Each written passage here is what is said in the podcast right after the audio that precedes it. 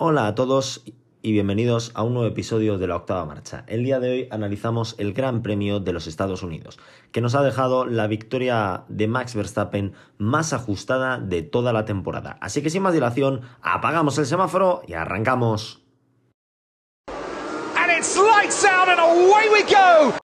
Este fin de semana se ha disputado el Gran Premio de Estados Unidos en el circuito de Cota eh, fin de semana sprint y bueno, yo he mantenido mis tradiciones en estas eh, eh, cosas, en estos fines de semana a sprint.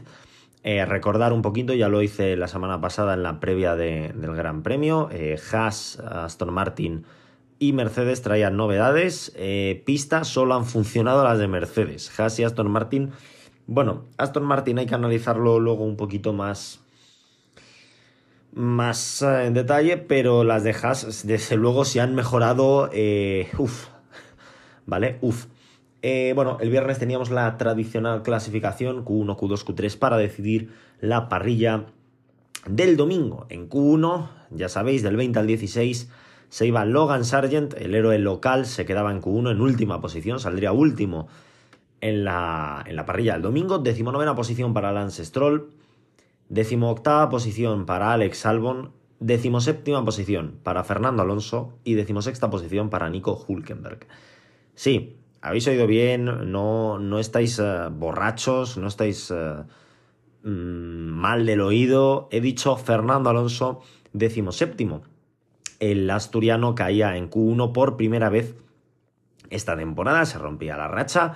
Yo no creo mucho en esto de las teorías, pero sí que creo que al final eh, la teoría del gafismo, ¿vale? De gafar las cosas, de, provocar que no sucedan, tanto que nos hemos llenado la boca de decir que Alonso era el único en Q3 y el, y el único y el único y el único y el único, y sobre todo estas últimas semanas se estaba repitiendo mucho, al final iba a pasar lo inevitable, iba a darnos un zasca en toda la boca.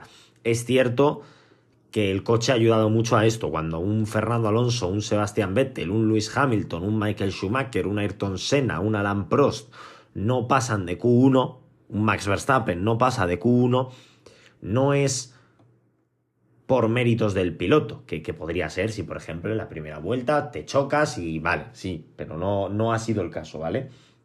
Cuando se quedan por ritmo, suele ser por el coche, no porque el piloto no tenga talento para estar entre los 15 mejores. Otra cosa es que caigas en Q2, ¿vale?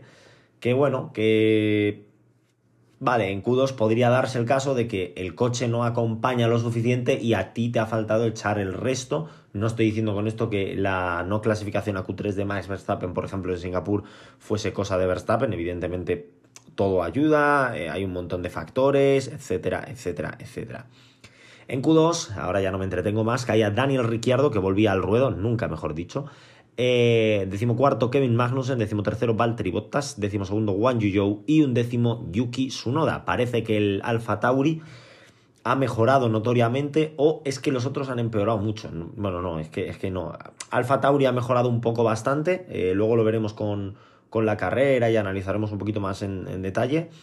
Creo, eh, si me acuerdo, ya no lo tengo escaletizado, pero em, es cierto que, pues que Alonso eh, tuviera un mal fin de semana, una mala quali, que Albon, que Williams no fuese lo suficientemente fino, pues también ayuda. Y en Q3 teníamos décima posición para Oscar Piastri, noveno Checo Pérez, octavo Esteban Ocon, séptimo Pierre Gasly, sexto Max Verstappen, quinto Russell, cuarto Sainz, tercero Hamilton, segundo Norris y primero Leclerc. Pole de Leclerc, que hizo un gran viernes, hizo muy buena sesión de, de clasificación y e hizo la pole por méritos propios y también por un pequeño demérito de Max Verstappen. Pequeño demérito, ¿vale? No es que Max Verstappen haya sido un asesino en serie, sino que, bueno, pues eh, los track limits le jugaron una mala pasada, se fue fuera y le anularon, anularon la vuelta como debe de ser.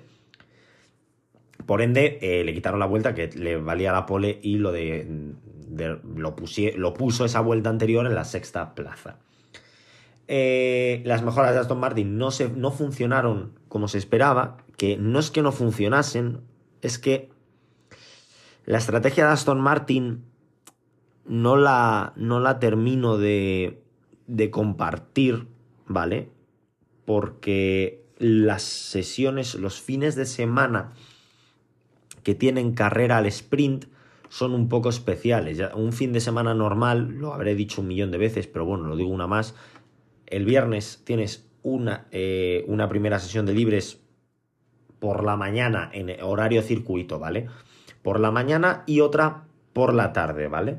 Luego el sábado, antes de la clasificación, tienes una tercera sesión de entrenamientos libres. Y luego sábado Q1, Q2, Q3, domingo carrera, ¿vale? ¿Qué pasa? Una vez terminan las sesiones de entrenamientos libres, es decir, Q1, Q2, Q3, perdón, FP1, FP2, FP3, cuando acaba la tercera sesión, es decir, el sábado, una vez has tenido una sesión de libres 1 de una hora, una sesión de libres 2 de otra hora y una sesión de libres 3 de otra hora, es decir, tres horas en total has podido configurar el coche, has podido cambiar, has podido ajustar. Una vez has eh, terminado esas tres horas de prueba, de práctica, de entrenamientos, entra el momento de la, eh, del parque cerrado, del parque ferme, donde no puedes modificar el coche, ¿vale? No puedes modificar los ajustes del coche, puedes modificar la carga de combustible, ajustar el alerón delantero y alguna pequeña cosa más, ¿vale? Pero no puedes modificar lo que es el coche en sí. Esto en las sesiones, en, en los fines de semana sprint no pasa, porque el viernes tienes una primera sesión de libres, el viernes tienes Q1, Q2, Q3 y se acabó. Antes ¿vale? Antes, cuando, antes de meter la sprint shootout, tenías una segunda sesión de libres el sábado, la carrera al sprint, que era la parrilla del viernes, es decir, el viernes se decía la carrera, eh, la, esta para el sábado, para la carrera sprint, eh, y con los resultados de la carrera sprint hacían la parrilla del domingo. Como lo han ido cambiando, ahora el viernes tienes esa sesión de libres Q1 eh, y luego la Q1, Q2, Q3, luego tienes la sprint shootout y eh, la sprint y el domingo la carrera. Por, por, lo tanto, solo tienes una hora para eh, probar el coche. Si vienes con una línea continuista de coche, es decir, el coche de Japón es el mismo que el de Qatar, eh, el de Estados Unidos es el mismo que el de Qatar, el de Qatar es el mismo que el de Japón, el de Japón es el mismo que el de Singapur, no has traído grandes mejoras, vale. Si traes mejoras en un fin de semana sprint, te puede pasar lo que le pasó a Aston Martin, que ahora lo veremos porque la quali del viernes fue desastrosa, pero es que el resto del fin de semana tampoco fue mucho mejor, exceptuando el domingo, ¿vale? Dicho esto, pasamos a analizar la sprint shootout. Yo, para no perder la tradición de perderme las sprint shootout, no la vi. Eh, tampoco la. Ya sabéis que los fines de semana sprint, Murcia actúa y siempre me pilla todo mal, ¿vale? La sprint shootout no la pude ver, pero os traigo las, eh, los resultados. No puedo comentar mucho de esta sprint shootout ¿vale? Sí que voy a, comentar un par de cositas, pero no mucho. Última posición nuevamente para Logan Sargent, parece que se sacó un abono el, piloto americano. Décimo noveno, Yuki Tsunoda. Décimo octavo, Valtteri Bottas. Décimo séptimo, Kevin Magnussen. Y décimo sexto, Nico Hulkenberg. Otro que también se sacó abono en las sesiones de clasificación, ya que quedaron tanto Hulkenberg como Sargent en la misma posición en ambas tandas décimo quinto Juan Yu décimo cuarto Lance Stroll, décimo tercero Esteban Ocon, décimo segundo Fernando Alonso y un décimo Daniel Ricciardo. Aston Martin tuvo un mejor sábado, tampoco fue espectacular el sábado de Aston Martin, pero tuvo un sábado un poquito mejor que el de mm, que el viernes, ¿vale? El viernes quedaron décimo séptimo y décimo noveno y el sábado quedaron décimo segundo y décimo cuarto. Bueno, pequeña mejoría, tampoco era la panacea, no se esperaba grandes cosas de Aston Martin. Décima posición para Pierre Gasly, noveno Alex Albon, octavo, que sería un décimo, George Russell, tuvo una penalización de tres posiciones por hacer un impeding a Charles Leclerc, impeding de manual, sanción de manual. Séptimo Checo Pérez, que está un poco en, Babilonia, debe de ser, no, no termina de encontrarse. Sexto Carlos Sainz, quinto Oscar Piastri, cuarto Lando Norris, tercero Hamilton, segundo Leclerc y primero Verstappen. Grande, gran par de sesiones clasificatorias de, de, Charles Leclerc. Verstappen se sacaba la espinita de, del viernes y hacía la pole en la sprint. ¿Vale? Y ahora vamos a pasar a comentar la sprint. Eh, el orden de salida real, por alargar un poco este, este, fragmento, sería Verstappen primero, segundo Leclerc, tercero Hamilton, cuarto Norris, quinto Piastri, sexto Sainz, séptimo Pérez, octavo Albon, noveno Gasly, décimo Ricciardo y un décimo ya Russell. Del décimo segundo al vigésimo, como os he comentado eh, las posiciones normales no hubo penalizaciones, ¿vale? Y pasamos eh, a la sprint. todo el mundo salía con neumático medio a excepción de un valiente, Carlos Sainz, que salía en la sexta posición. Puede parecer que no es importante, pero lo es. Eh, la sprint contaba con 19 vueltas, ¿vale? La salida fue un poco polémica con Verstappen echando a Leclerc fuera de pista. Nada nuevo, ¿vale? Luego veremos que, que lo, repetiría en la carrera con otra maniobra. Creo que también fue a Leclerc. tiene que cambiar la manera de, correr la FIA, no Verstappen, ¿vale? Verstappen debería cambiarla también, pero el problema no, no, lo tiene Verstappen, el problema lo tiene la FIA, por permitir este tipo de, de cosas. Y ya que no tengo mucho que comentar de la sprint porque fue soporífera, y más a las 12 de la noche hora española, pues eh, me voy a explayar un poquito en esto de, las batallas rueda a rueda.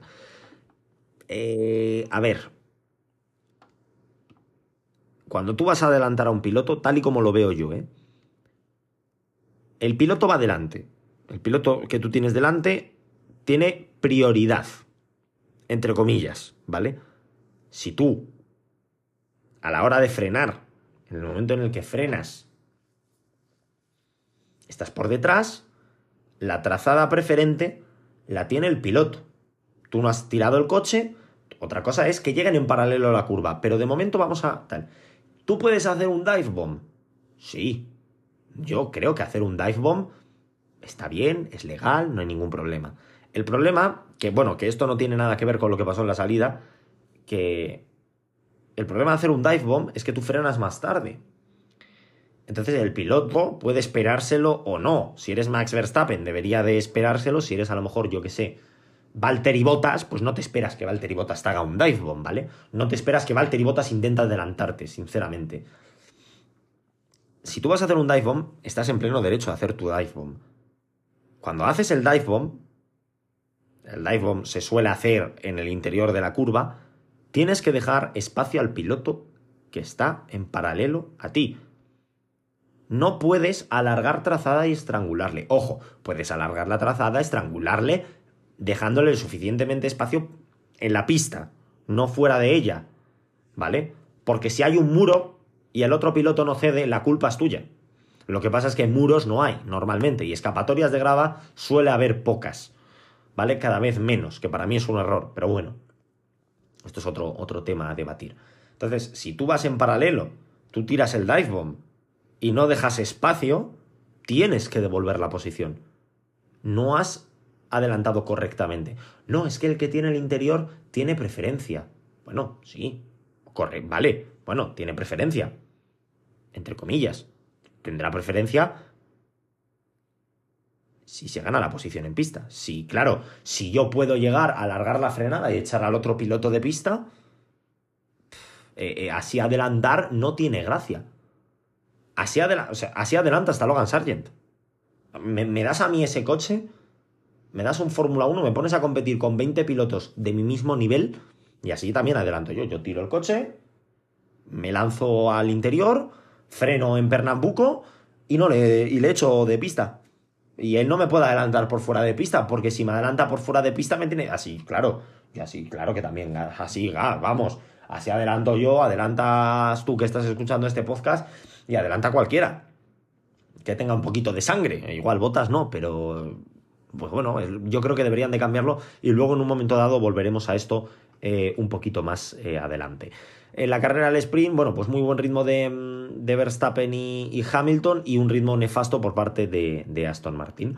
Las posiciones en la sprint, pues Verstappen primero, Hamilton segundo, tercero Leclerc, cuarto Norris, quinto Pérez, sexto Sainz, séptimo eh, Gasly, octavo Russell, noveno Albon, décimo Piastri, undécimo Ocon, décimo segundo Ricciardo, décimo tercero Alonso, décimo cuarto Sunoda, décimo quinto Hulkenberg, décimo sexto Bottas, décimo séptimo Joe, décimo octavo Magnussen, décimo noveno Sargent. Y abandonó para Lance Stroll. Em, por otro lado, el ritmo de Sainz fue muy bueno al principio, pero hacerle esas 19 vueltas al neumático blando, pues luego se desinfló y empezó a, perder posiciones. ¿Vale? No, nada del otro mundo y acabó donde, donde empezó. Tampoco. Eh, lo que no sé es a quién adelantó. Porque le adelantaron. Adelantó a Piastri. ¿Adelantó a Piastri? ¿Qué le pasó? Piastri tuvo algún tipo de problema porque empezó a rodar bastante lento. Perdió bastantes posiciones Piastri. No le fue bien el, el fin de semana, el australiano. Y ahora sí, pasamos a la carrera principal. Y pasamos al plato principal del fin de semana, la carrera del domingo. Novedades antes de salir, ya que tanto Nico Hulkenberg como Kevin Magnussen comenzarían desde el pit lane, también lo harían desde el pit lane Lance Stroll y Fernando Alonso. Aston Martin decidió cambiar el setup, decidió que, bueno, que en vista del resultado malísimo de, las tres sesiones, cuatro sesiones, porque el viernes tampoco rodaron rápido del fin de semana, pues eh, en vista, en base a eso, em, pues no viendo que no mejoraron y que no tenían nada que hacer. De hecho, Alonso lo dijo el sábado, no esperamos puntos no hemos obtenido puntos hoy y no esperamos puntos. Eh, mañana pues decidieron cambiar el setup, romper ese parque cerrado y salir desde el pit lane. Me parece bien, me refiero, si has tenido un fin de semana malo, pero sales yo que sé, decimosegundo Alonso y decimocuarto Stroll, la situación del sábado. Pues hombre, igual no rompo el parque cerrado, ¿vale? Igual me mantengo y salgo en condiciones el, en, esas en, esas posiciones e intento hacer algo, ¿vale? Saliendo decimoséptimo y decimonoveno, que Stroll solo va a perder posición con Sargent y Alonso solo va lo va a hacer con Sargent y Albon, porque el otro penalizado es Stroll, perder dos posiciones en el caso de Alonso y una en el caso de Stroll sale a cuenta, porque insisto, tenemos un reglaje que es malo, ¿vale? Por lo demás, bueno, pues ninguna novedad. El orden de, parrilla, pues era Leclerc, Norris, Hamilton, Sainz, Russell, Verstappen, Gasly, Ocon, Pérez, Piastri, eh, Sunoda, Joe, Bottas, Ricciardo, decimocuarto, decimoquinto Albon, decimosexto Sargent, en pit lane Magnussen, Hulkenberg, Alonso, Stroll, ¿vale? Eh, buena salida de Lando Norris y de Max Verstappen. De hecho, Lando Norris a Leclerc le duró menos el liderato que, a Pérez las esperanzas por el Mundial. Y bueno, Max Verstappen eh, ganó algunas posiciones. Lando Norris se puso a, a tirar y bueno, ya veremos luego lo, que pasó. Eh, mientras tanto, por la parte de atrás, Oscar Piastri y Esteban Ocon tuvieron un toque. Esteban Ocon empezó a perder posiciones como churros, eh, acabó último. Y sinceramente, al tardó mucho en retirar el coche. Cuando yo creo que era Stroll el que rodaba último en ese momento, te mete tres segundos en dos sectores. Ya no es porque sea Stroll, es porque es Stroll en un coche que no está funcionando o que eh, a priori no funciona, ¿vale? Pues quita, quita, ¿vale? Quítate y ya está. Quítate de en medio y, punto. Tema de extra, eh, abandona porque tienes un problema en el coche, ¿vale? Eh, otra cosa es que te salgas de pista, pero no, no creo que fuese el caso de Ocon. Posteriormente, un rato después, eh, Oscar Piastri también eh, provocó, bueno, provocó, tuvo que retirar el coche en el... ambos entraron en pit lane, no provocaron safety car, banderas amarillas, ni, ni cosas raras. bueno, Piastri sí, porque fue lento, empezó a perder posiciones y tuvo que ir muy despacito hasta boxes, tuvo un problema y tuvo que, que retirarse. Lo que hablaba de las estrategias, neumático duro para, Hulkenberg y Stroll me parece que fueron, un Haas y Stroll, y no sé si alguien más salió con el duro. Era una carrera eh, prevista para las dos paradas, ¿vale? Todo el mundo se hablaba de la posibilidad de hacer una parada, pero las simulaciones daban eh, como estrategia óptima las, las dos paradas.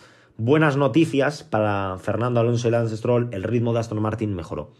Fernando Alonso no montó las nuevas mejoras que traían de suelo, Lance Stroll sí lo hizo, cosa que me pareció súper inteligente por parte de Aston Martin, dividir estrategias, es decir, uno sale con duro, otro sale con medio, uno sale con las piezas nuevas, el otro no. Eh, vamos a tocar todo, vamos a poner dos coches diferentes y vamos a ver cuál es el que realmente funciona y cuál es el que no eh, funciona. Luego hubo paradas tempranas en la parte trasera alrededor de la vuelta 10, cosa que yo no entendí. Vale, sí, tienes que hacer un dos paradas, pero si paras en la vuelta 10 con un neumático medio, vas a poner en, en tesitura un tres paradas. ¿Vale? Porque supongamos que ese neumático medio te ha durado 10 vueltas. Bueno, no, podría ser un dos paradas, pero es, yo creo que, que desaprovechar mucho el, la posibilidad de estirar un poquito más el neumático. Yo puedo entender que haya undercuts de manual y overcuts de manual, pero realmente creo que no era necesario ese tipo de cosas. Eh, Alonso siguió fuera y le salió bastante bien, ya que cuando, cuando paró, pues salió por delante de Magnussen, que estaba peleando con él, y, encima, pues con un neumático fresco, eh, ventajas totales para el señor Fernando Alonso. Verstappen seguía su, su ritmo adelantando pilotos. Mientras tanto, eh, bueno, se acercaba al grupo de cabeza de, compuesto por Hamilton y, y Norris. Hamilton y Norris, a ver. Sí, Hamilton y Norris, que, adelantaron ambos a, Leclerc. Verstappen adelantó a Leclerc y ya pues se puso en modo caza, ¿no? Eh, Alonso se mantuvo fuera, eso ya lo he dicho, un rato más. Luego Verstappen fue el primero, entre comillas, en parar, ¿vale? El primero de, los que nos interesan, ¿vale? quitando a, Fernando Alonso, porque eh, los primeros en parar pues fueron creo que el grupo de Magnussen, Joe, Albon, Magnussen y Sargent, en las vueltas 9, entre 9 y la 11. eso no nos interesa mucho, a pesar de que Alonso estaba en ese, en ese grupito. Hamilton, Russell y Leclerc decidieron alargar un poquito la parada con una previsión o posibilidad incluso de ir a una parada. Hamilton fue el primero de parar en parar de esos tres, Russell y Leclerc fueron un poquito más eh, largos, ¿vale? Y Hamilton salió muy por detrás de, mm, bueno, muy por detrás, a 6 segundos, de, Verstappen. Empezaron las quejas y, bueno, es que no voy a llegar, esto es un hueco muy grande, ya sabemos cómo es Hamilton en este tipo de, de situaciones, pero bueno, se iba acercando despacito. Tuvimos una batalla entre Norris y Verstappen. Verstappen creo que adelantó a Lando, creo recordar que adelantó a Lando Norris en pista. Sí, le adelantó en pista. Lando Norris estuvo un rato pegado a él, con DRS incluso, pero eh, eventualmente Verstappen se, separó del, del británico y empezó a abrir hueco. Existía la posibilidad de que Norris pudiese luchar por la victoria. Yo no lo descartaba al principio. Eh, Lando Norris salió con neumático medio, al igual que Max Verstappen. ambos montaron neumático. Bueno, no, Norris montó neumático duro y Verstappen montó neumático. No recuerdo qué neumático montó Verstappen. Creo que duro también. Sí, montaron eh, todos neumático duro. Y luego existía, yo pensé, lo que pasa es que no sabía que Norris no tenía un juego nuevo de medios. Digo, bueno, si Verstappen monta un duro. No, Verstappen hizo medio medio, yo creo. Sí, Verstappen hizo medio medio, Norris hizo medio duro y Hamilton hizo medio duro. Eh, para esa posibilidad de ir a una parada. Digo, bueno, Verstappen tiene que montar el duro en la siguiente parada obligatoriamente y Norris puede montar un medio. Si monta un medio, estamos, tenemos ahí batalla.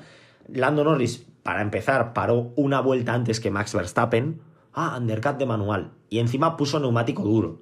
Por lo tanto, yo a Lando Norris, sintiéndolo mucho, con todo el cariño que le tengo, le hice una X en la, en la, en la posibilidad de victoria. Lo, taché, ¿no? cogí la libreta, no veo las carreras con libreta, ¿vale? Por si acaso, y eh, taché la, la, posibilidad de que Norris ganase. Aston Martin demostró buen ritmo y empezaron a remontar bastantes posiciones. Eh, Hamilton y Russell eh, al final decidieron que eso de ir a una parada no iba mucho con ellos. Mientras que Lando Norris y Verstappen pararon en torno a la vuelta 34-35, Hamilton lo alargó a la 38 y Russell a la 39. Em, Leclerc finalmente decidió hacer una parada, cosa que fue... Ya veremos, ¿vale? Ya veremos. Eh, fue un desastre total por parte de, Ferrari.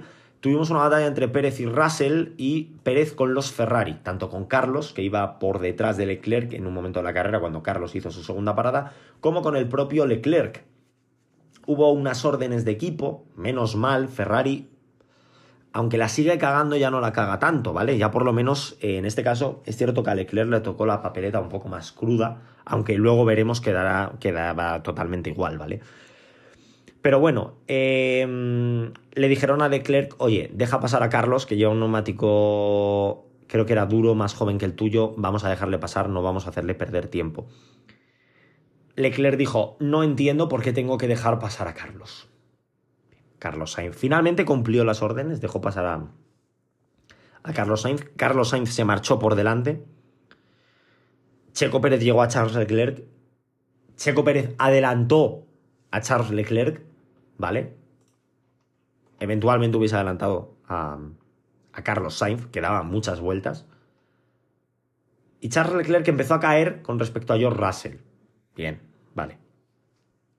Alonso alargó la parada, eh, salió por detrás de Sunoda y Gasly y empezó a recortarles paulatinamente hasta que en la vuelta 49 Fernando Alonso reportaba un problema en la suspensión trasera y sumaba un DNF.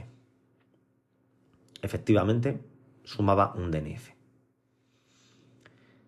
Eh, lo que dejaba a Yuki Tsunoda en décima posición. Diréis, bueno, pues un puntito para, para. Aplausos, suman un punto. Eh, no es un punto exactamente, porque Alfa Tauri hizo una estrategia que he querido comentar. La estrategia típica que vemos con los Hamilton, con los Verstappen, con los Russell, con los Alonso, ¿vamos a parar a por la vuelta rápida? ¿Tenemos margen? ¿Vamos a hacerlo? Lo hicieron.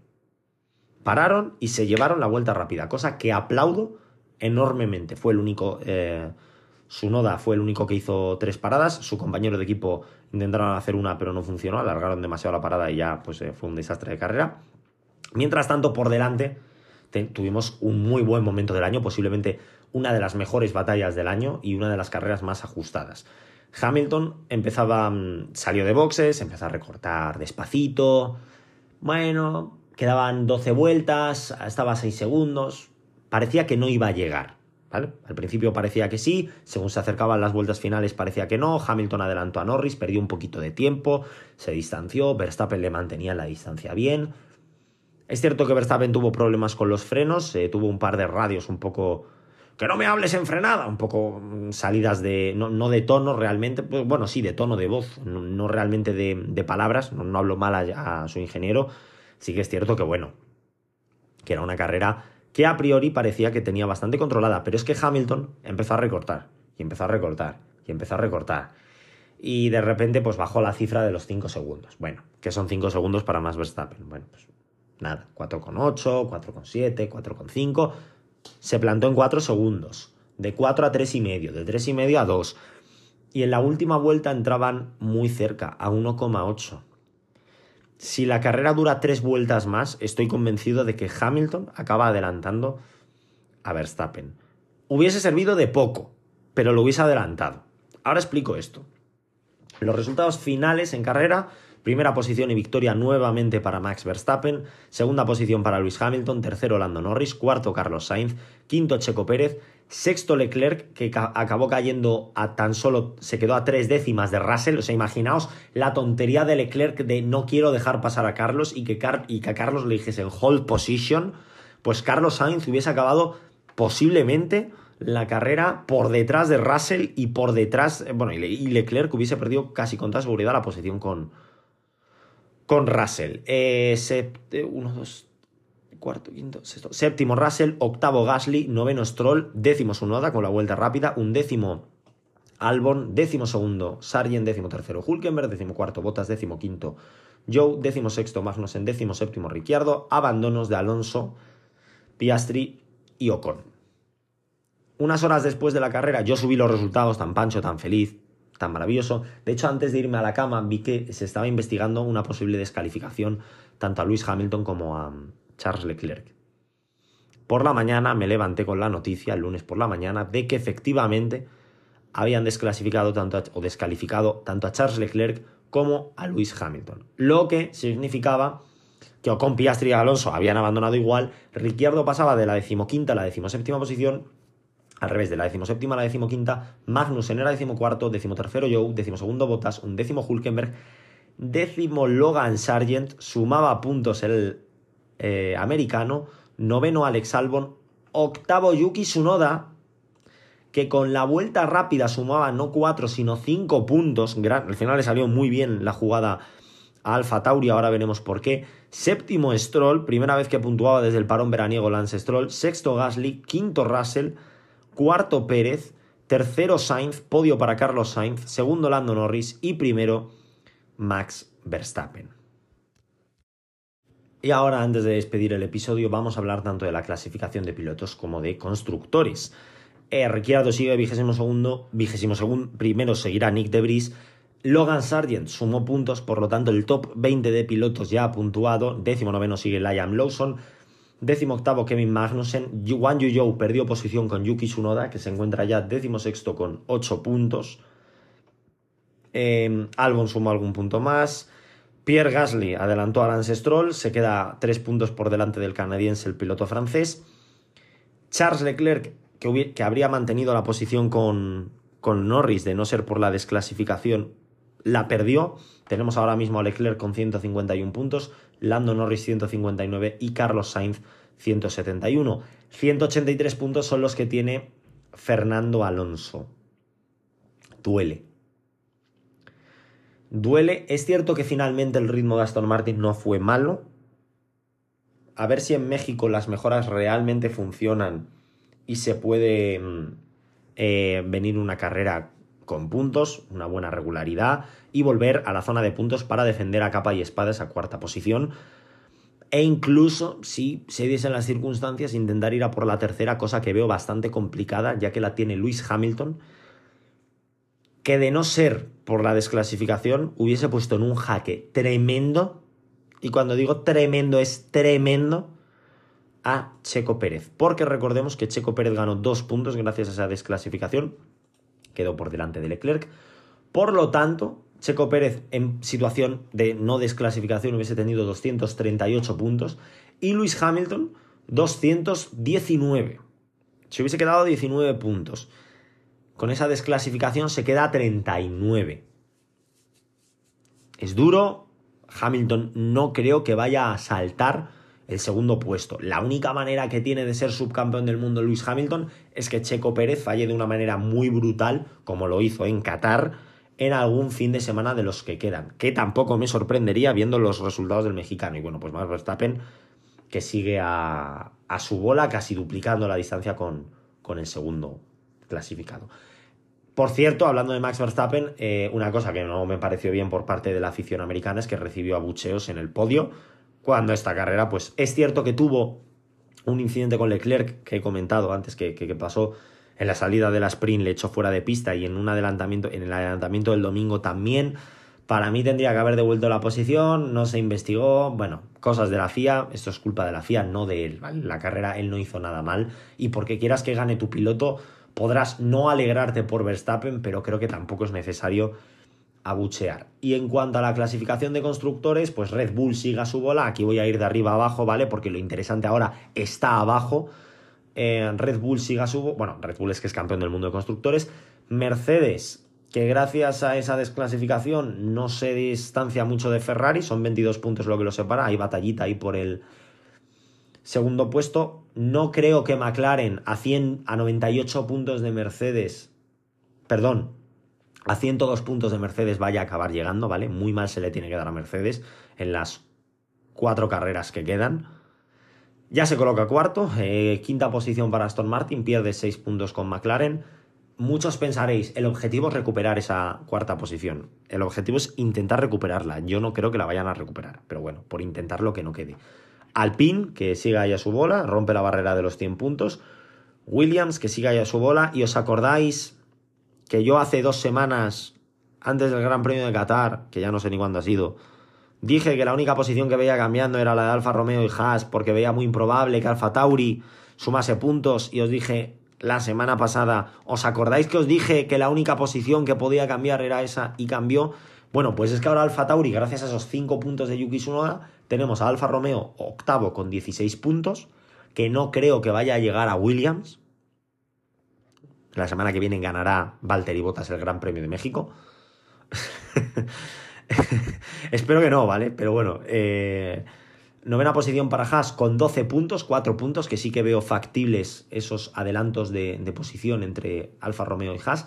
Y Alfa Tauri sigue décimo con 10 puntos, que son dos puntos con Haas, que sí que veo que puede haber otro cambio de posición y que Haas acabe colista esta temporada. No quiero ni ver qué predicciones hice, ya, la, ya lo haré a final de temporada y 6 eh, puntos con Alfa Romeo. Alfa Tauri podría adelantar a Alfa Romeo. O sea, ahora mismo la clasificación por la parte baja es Alfa Romeo, Haas, eh, Alfa Tauri. Podría quedarse así. Podría quedarse así. Si Aston Martin vuelve a la senda del éxito y no hay problemas en los pilotos de delante, en Red Bull, Mercedes, Ferrari, McLaren, Aston Martin, Alpine se quedará así. Si empiezan a fallar, como están fallando últimamente, podría ser Alfa Romeo Haas Alfa Tauri, que es como está. Alfa Romeo Alfa Tauri Haas. a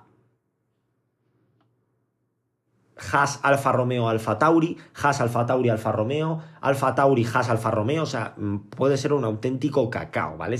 es una coctelera que está muy guay y que bueno, pues hay batalla ahí por agarrarse a algo, ¿vale? Porque es muy triste que Verstappen gane absolutamente todo lo que se propone. Quiero llorar, ¿vale? Quiero que acabe esta temporada y que el año que viene Red Bull, Mercedes, Ferrari, McLaren, Aston Martin se den de hostias por el título. Lo necesito, ¿vale? Send help, SOS, Mayday, Mayday. Necesito acción en la parte de arriba, ¿vale? Aunque este fin de semana es cierto que la hemos tenido. Eh, por mi parte, nada más que añadir, espero que disfrutaseis de la carrera. La verdad es que, bueno, lo que es la carrera del domingo no estuvo muy mal, estuvo bastante bien, estuvo entretenida. Eh, y eh, lo que es el fin de semana, pues bueno, pues en la línea de las sprint Insisto, las carreras sprint no son interesantes, solo son interesantes en un circuito y porque ese circuito brinda carrerones. Este año la carrera, bueno, la de Azerbaiyán no estuvo muy mal del todo. Eh, la de Austria, creo que hubo sprint en Austria, pues fue, bueno, estuvo interesante porque hubo lluvia. La de Bélgica no fue nada del otro mundo. La de Qatar no fue nada del otro mundo. Esta no ha sido nada del otro mundo y la de Brasil pues será una locura como es costumbre en Brasil, pero no porque sea cosa de, de, de la sprint, sino por el circuito. He dicho que no tenía nada más que añadir, miento. Kimi Antonelli ha fichado un contrato con Mercedes y correrá el año que viene la Fórmula 2. Kimi Antonelli, si no me equivoco, es el campeón de la Fórmula 3, ¿vale? Si no me equivoco, eh, ya está todo disputado. No sé qué, Fórmula 3 eh, intuyo yo, pero ¿cuántos pilotos hay en la Fórmula 3? La Virgen, 35 pilotos han participado este año. Madre mía. Eh, no, pues no ha sido campeón de la Fórmula 3. ah, no. No, no, no, calla, calla, calla, calla. Cállate, cállate, cállate. Que Kimi Antonelli se me, acaba de cerrar el navegador. Esto es increíble. Increíble y maravilloso a la vez. Y no abre. ¿Por qué no abres? Vale. Eh, creo que Kimi Antonelli estaba en la Fórmula 4, ahora lo corroboro, y va a dar el salto con Prema para 2024 a la Fórmula 2. Eso seguro, ¿vale? 2024 Kimi Antonelli en la, mm, en la Fórmula 2. 100%. Ahora, lo que no sé, en Fórmula 3 no estaba, creo que en Fórmula 2 tampoco, por lo tanto, tendrá que estar en Fórmula 4. Se salta la Fórmula 3. Bastante. Oye, pues. Mmm... Bastante curioso, ¿eh? Que Kimi Antonelli se salte la, la Fórmula 3. Eh... Ojo, ¿eh? Vamos a. Voy a comprobarlo. Eh... Ahora, pues no cargará, ya veréis. Eh, Andrea Kimi Antonelli. ¿Cómo? Ah, vale, que, que, el chaval este no es ni mayor de edad. Ah, muy bien. Que es del 2006. Vale, me, acaba de, reventar un, testículo. Muy bien. Sí, sí, sí, no, no. Maravilloso, oye. Eh, Kimi Antonelli no es mayor de edad, señoras y señores. Y el año que viene estará pilotando un eh, Fórmula 2. Nice. Eh, creo que es campeón de la Fórmula 4. no carga, ¿vale? Ya lo he dicho que no iba a cargar. Eh, otra cosa que he dicho yo que no tenía nada más que añadir y al final tengo un montón de cosas que añadir. Fórmula One Academy, competición de, mujeres, lo comento. Eh, Marta García, primera española en ganar la Fórmula One Academy y primera piloto, primera campeona de la historia, si no me equivoco, de la Fórmula One Academy, ¿vale? Tengo que comprobarlo, pero eh, ya sabéis que esto es así. Ahora no va a querer cargar nada de lo de lo que busque, ¿vale? O sea, sí que me va a cargar resultados generales, pero no me va a cargar nada de lo que quiera buscar. Marta García ha ganado esa. esa. Eh, F1 Academy. Y creo que es la primera temporada que hacen. No estoy del todo seguro. Eso no. Mira, me va a cargar ya. Guay. Andrea Kini Antonelli. Primero voy a hablar de lo de el tío este. Se me ha vuelto a cerrar el navegador. Eh, me cago en la leche. Estoy hasta las narices de, mi ordenador. Em, a ver. ¿Podemos, por favor? F1 Academy, primera vez, primera edición de la del año 2023. La ha ganado Marta García.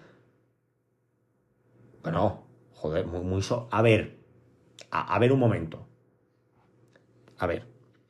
La ha ganado eh, con 50 puntos, sobradísima la, la española. Bueno, me sorprende mucho esto. Eh, bueno, bueno, bueno, bueno, bueno, bueno, bueno. 15 pilotos únicamente. La segunda ha sido una suiza, Lena Buller. Eh, la tercera clasificada ha sido una de, de Abu Dhabi, de Emiratos Árabes. Hamda Al-Kubaisi. Y la cuarta ha sido Nerea Martí, que no sé si tendrá algún tipo de relación con Jorge Martí. Es que a lo mejor es Jorge Martín y estoy equivocando yo aquí apellidos. El de motos igual no tiene absolutamente nada que ver con... Que no tiene pinta, ¿eh? De tener nada que ver con, con el piloto de motos, que igual que es Jorge Martín, ahora que lo pienso. Eh, bueno, pues mm, cositas. Lo que sí que veo que tienen que cambiar un, un poco el formato